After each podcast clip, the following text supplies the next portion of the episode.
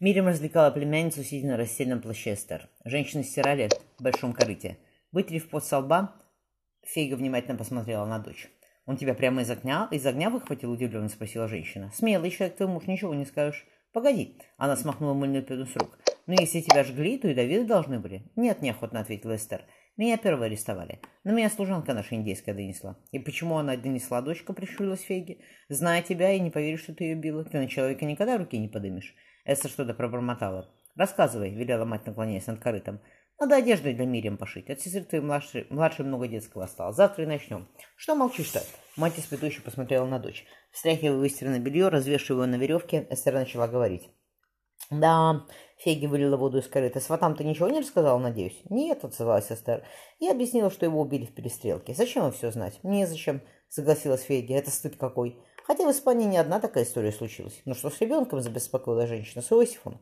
Три годика малышу, как он без матери. Священник, отец Джованни, обещал о нем позаботиться, мягко проговорила дочь. Он хороший человек, мама, очень хороший. В приют сунет бедное дитя, зло сказала Федя, и зачахнет там весь ветвь от, от ствола Израиля. Эстер подняла бровь. Все же мать его не еврейка была. Не так много нас на свете, дочка, чтобы детьми разбрасываться, горько сказала Фейге. Надо было тебе его с собой взять. Вырастили бы, что нам лишний рот вздохнула. Может, бедный сирота и умер уже. Она есть хочет, крикнула с плаща старшая Мирия. Инжир съела, еще просит. Поди и грудь дай, вздохнула Фейге дочь. Вернувшись с маленькой Мирием, устроившейся у нее на руках, Эстер раздвинула на вечернее небо. «Хорошо у вас, жаль уезжать будет. Оставайтесь». Бабушка поцеловала внучку в мягкую щеку. «Что вам в Амстердаме?» «Ворон без моря не может», — мама мягко сказала Эстер. «Такой он человек. Да и я в медицине хорошо разбираюсь. Пойду в акушерке, не должен мне сидеть». «Точно», — согласилась мать. «Я во время он говорила на тебя, глядя, что ты на одном месте не останешься. Да и тогда ягоза была. Пошли на стол накроем, скоро отец твой вернется». «Скучаю я». Эстер прижалась к плечу матери. «Я месяц ворона не видела. Неизвестно, когда все закончится, и отец ничего не говорит. И не скажет. Не знаешь, что ли, отца своего?» Ворчливо отозвалась мать. «Сама знаешь» что по-другому нельзя. Эстер только поцеловала темные кудри заснувшей Мирием. В общем, Рабелших внимательно посмотрел на Степана на «Вы недурно подготовились». Равинский суд говорил с ним по-испански. В случае один из сидящих за столом стариков поискал слово непривычно, уважаемый сеньор. Сами понимаете, подобное случается не так часто. Птицы порхали вокруг расклеванных плодов граната, багровеющих на серых камнях двора. Какая здесь осень славная. Ворон скрыл вздох. Словно в Тоскане. Младший брат, брат много рассказывал ему об Италии. «Вам сколько лет?» – вдруг спросил Ашах. «Пятьдесят два», – неохотно ответил Степан. «Вы еще юноша. Заметьте, с края стола у вас все впереди. Торопиться некуда, поучитесь, и годика через три-четыре мы вернемся к разговору. Я уже полтора года учусь». И сысканно вежливо ответил Ворон. «Был бы я один, уважаемый когда я бы не спорил и вернулся к занятиям. Вы читали письмо от моего учителя из Амстердама». «Он хорошо от вас отзывается», – Алших пошевелился седыми бровями. «У вас, как бы это выразиться, Особая ситуация. Равину что-то прошептали в ухо. Вы думаете, я этого не знаю, Рафхайм? Алших, Алших поскреб бороде и внимательно посмотрел на ворона. «Уважаемый, вы понимаете, на что идете?» «Понимаю», — хмуро ответил Степан. «Вы писали, что слова, исходящие из сердца, проникают прямо в сердце. Я сейчас говорю своим сердцем. Я еще так никогда не говорил, сеньоры». Алших вздохнул. «Не хочется, чтобы к еврейскому народу представился человек, могущий предать его в случае опасности». Степан, не думая, что делает, потянулся за шпагой. «Простите, он покачал. Старая привычка». «Неплохая привычка», — рассмеялся кто-то из стариков. «Я спас мою будущую жену от костра», — спокойно сказал Степан. «И я, сеньора, ни разу в жизни не бросал никого в опасности. Обо мне можно услышать многое, но я никогда не предавал и делать этого не собираюсь, что бы ни случилось».